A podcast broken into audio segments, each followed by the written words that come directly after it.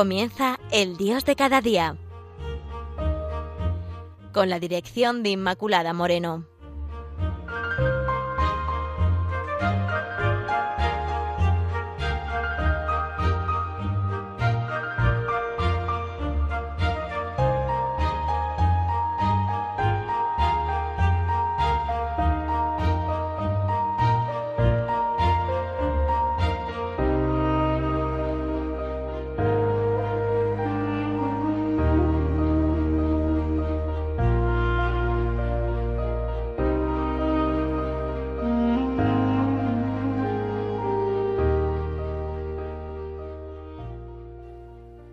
Queridos amigos de Radio María, bienvenidos al programa El Dios de cada día. Vana sería nuestra fe si no tuviéramos la experiencia de Cristo resucitado, que vive en nosotros. No creemos en un Dios muerto, ¿verdad? Sino en un Dios vivo.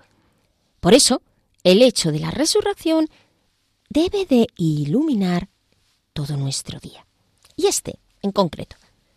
Si nos fijamos en los relatos de la resurrección, vemos que los personajes que en ellos aparecen pasan como de las tinieblas a la luz.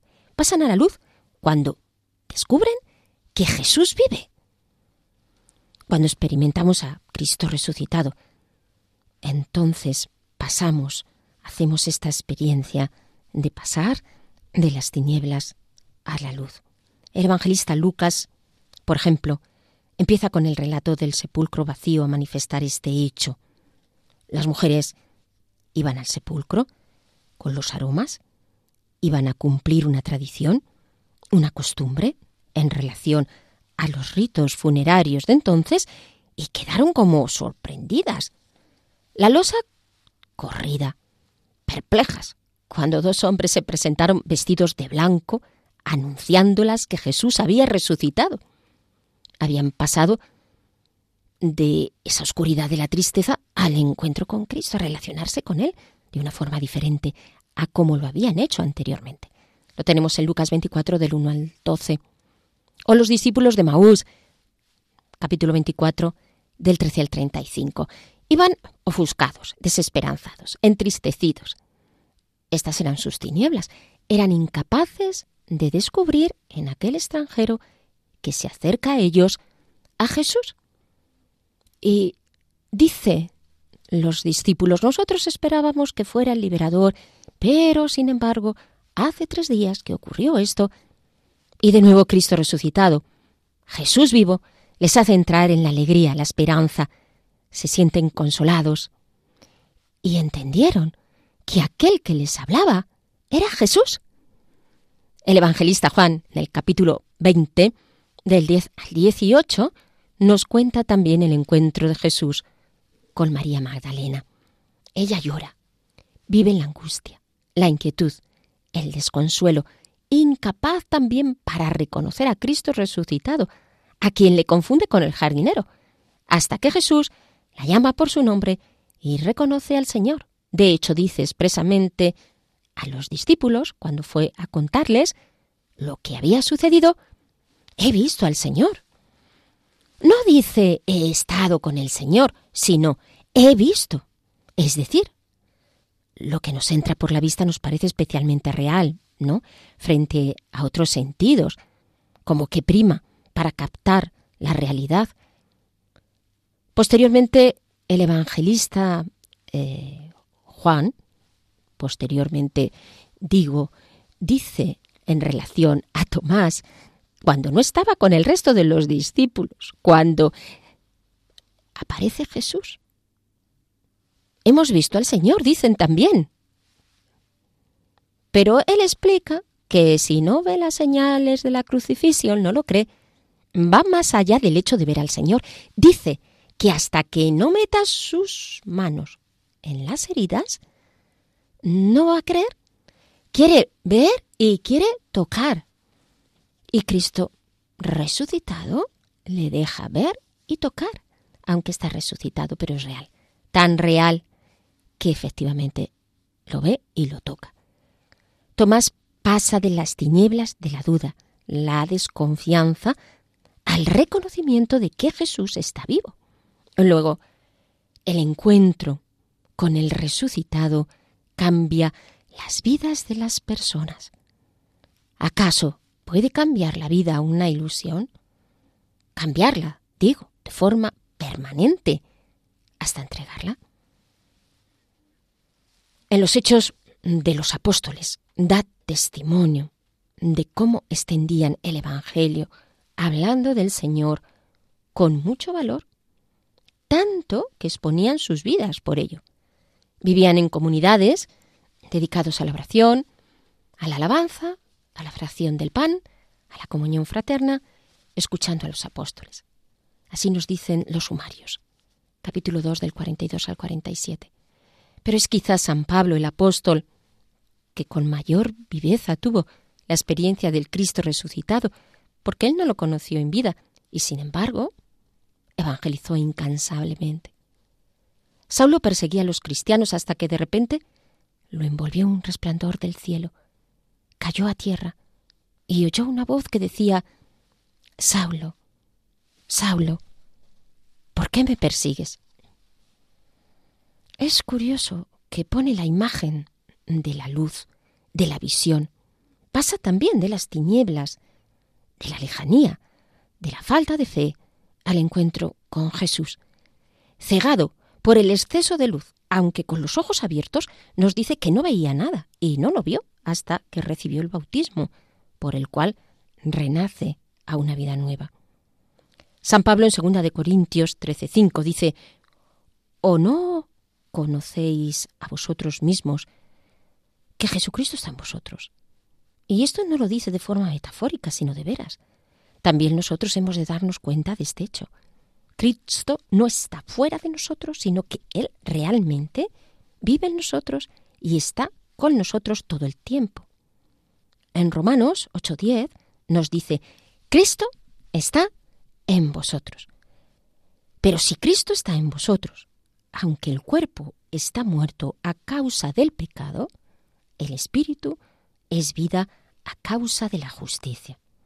Así San Pablo explica que esta presencia de Jesús vivo está en nosotros, aunque somos vasos de barro, porque tenemos este tesoro en vasos de barro, para que la excelencia del poder sea de Dios y no de nosotros. O en Gálatas 1, 15, 16, donde nos dice que Dios Padre le ha revelado la presencia del Hijo en él. ¿Por qué se pierde esta viveza de la experiencia del Evangelio?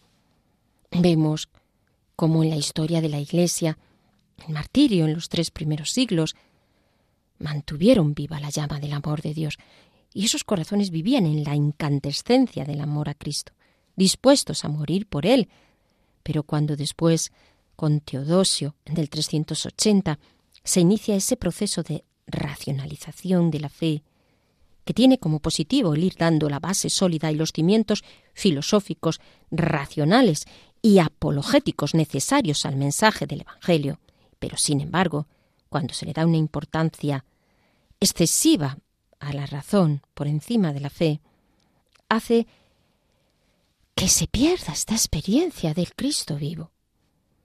Los cristianos deseaban vivir en esa tensión de cielo y por eso buscan una vida más radical y así surge el monacato. No cabe duda que son muchas las personas santificadas en medio de las dificultades de la historia. Pero nos tenemos que hacer esta pregunta. ¿Realmente estamos manifestando en nuestro día a día que Jesús está vivo? ¿No hemos caído quizá a veces en un racionalismo por el cual queda ahogada esta percepción de Jesús vivo a través de una mirada más intuitiva, que suele ser la mirada de la fe. Cuando la religión, por otra parte, se vive como un cumplimiento de normas, se queda en cáscara, pierde su esencia, su fragancia, fragancia y es incapaz de fermentar, porque se la ha despojado del alma. Y una fe sin alma es una fe muerta, que no puede convencer a nadie. Habría mucho que decir de todo esto, pero esta vía intuitiva, es más apta, en cierto sentido, sin quitar valor a lo racional, para llegar a la experiencia de Dios, aunque ya sabemos que esa experiencia de Dios es integral en toda nuestra persona. Captamos desde el corazón la presencia del Cristo vivo en nosotros y le podemos ver, tocar, gustar y oler y oír. Y este modo de captar a Dios no es solo por ser sensible, que también implica sensibilidad, porque también ella es tocada, sino que es existencial, total, en todas las facultades, de la memoria, del entendimiento, de la voluntad, tal como realiza esta clasificación San Agustín, en la memoria desde los recuerdos que quedan ungidos por el Espíritu y perdonados los que nos traen traumas y también perdonadas, claro está, las personas que los han producido. El entendimiento que nos hace comprender de forma nueva la palabra y por él se nos infunde los dones de inteligencia y ciencia. La voluntad que acoge a Jesús también con nuestra afectividad. Y ahí es el lugar donde el Señor vuelca su ternura. Luego, esta vía más intuitiva o emocional, que no quita la racional, pero que sin embargo es la base, es la que late cuando clamamos que Jesús está vivo. Es el Espíritu el que nos da esa fuerza que renueva en nosotros una y otra vez esta experiencia por sus dones y carismas y nos da este poder de Jesús.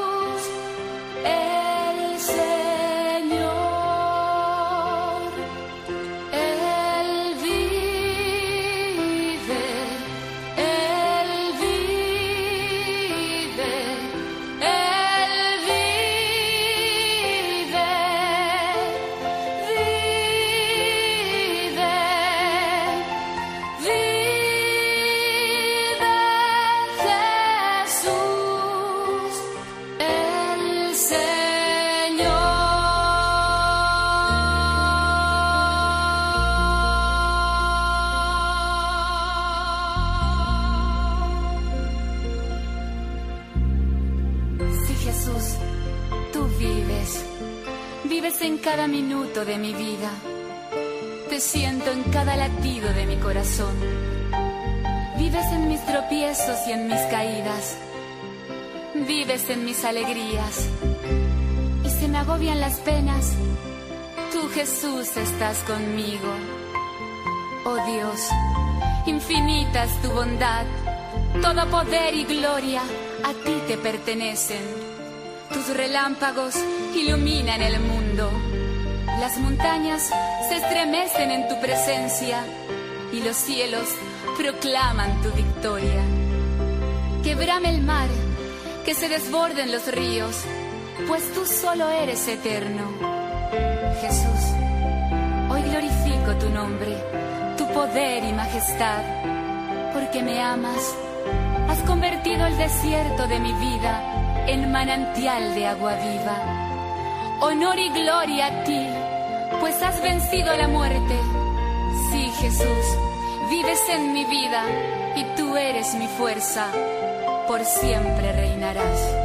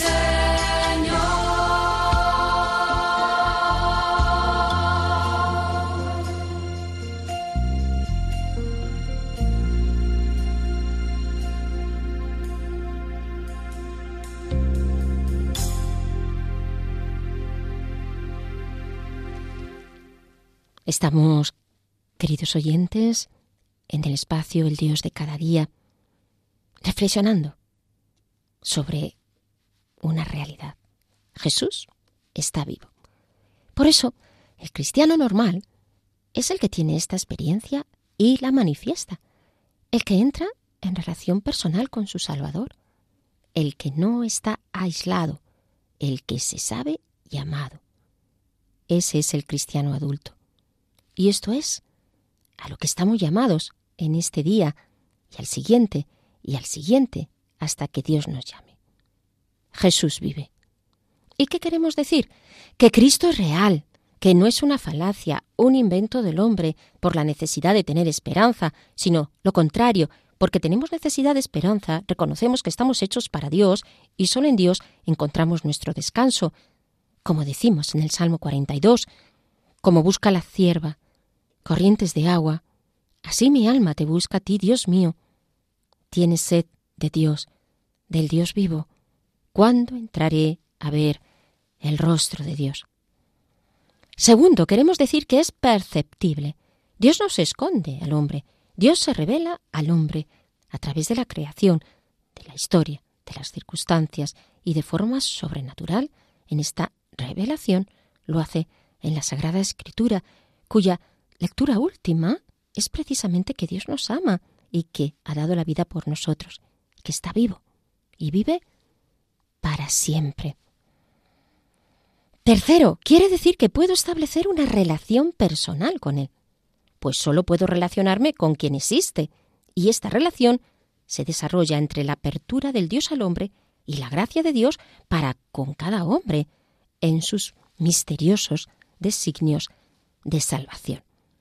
Esta relación implica una comunión tal que estamos llamados a decir con San Pablo, ya no soy yo, sino que es Cristo quien vive en mí.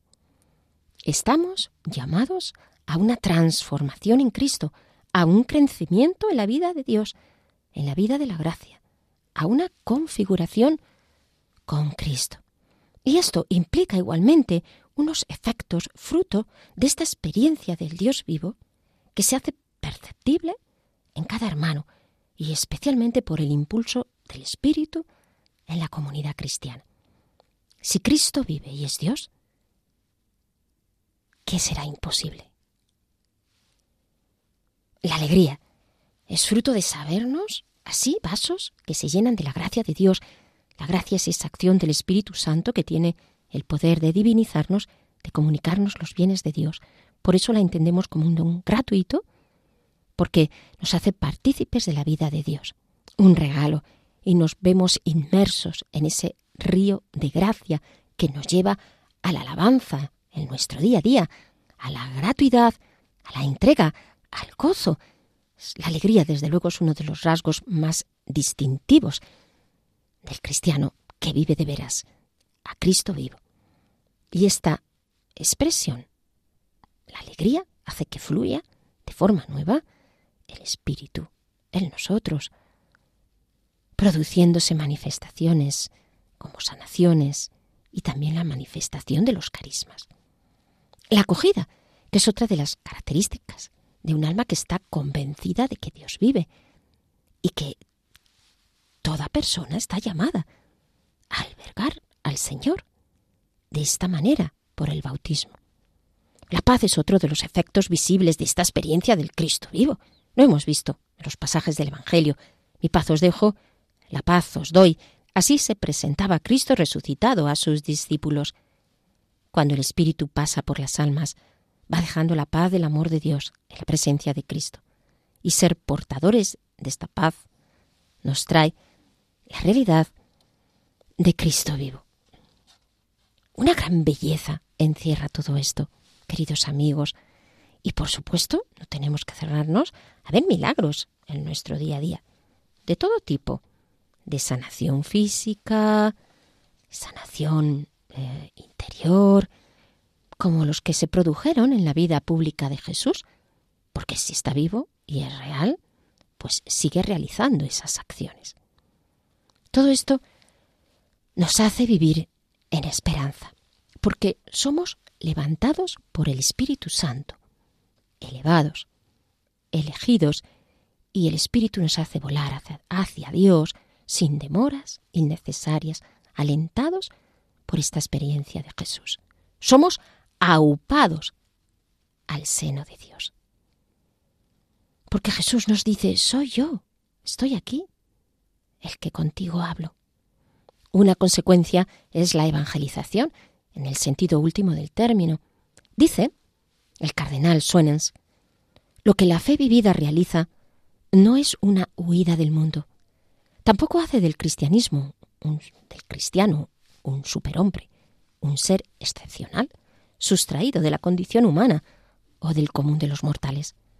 Lo que ella engendra es una cualidad existencial que transfigura la existencia humana de cada día, una mayor apertura, responsabilidad y veracidad. Luego esto nos lleva a evangelizar, es decir, a expresar que Cristo está vivo. Y además, en este compromiso, debemos también siempre de poner en el centro de toda evangelización la verdad de que Cristo vive. Está vivo y vivifica. Y esto es lo que da horizontes de verdad y de esperanza a los hombres, que en Cristo está la plenitud. Y por ello es una oportunidad este día de esta evangelización donde ponga siempre como centro a Jesús. Esto continuamente hemos de hacerlo en las comunidades, las parroquias, en nuestra vida, en nuestra familia, renovándonos día tras día y siendo audaces y creativos en esta tarea de decir a los hombres que Jesús vive. Hemos de volver a renovar en nosotros la experiencia de Cristo vivo.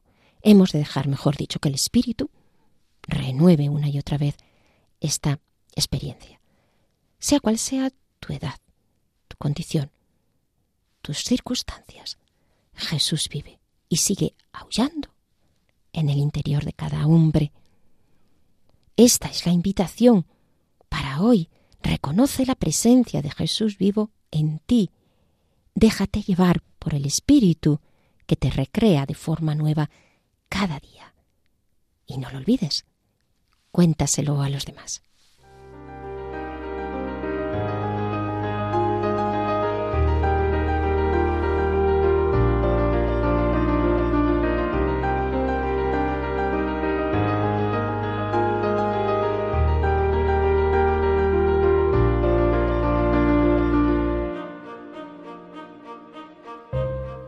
Finaliza El Dios de cada día con la dirección de Inmaculada Moreno.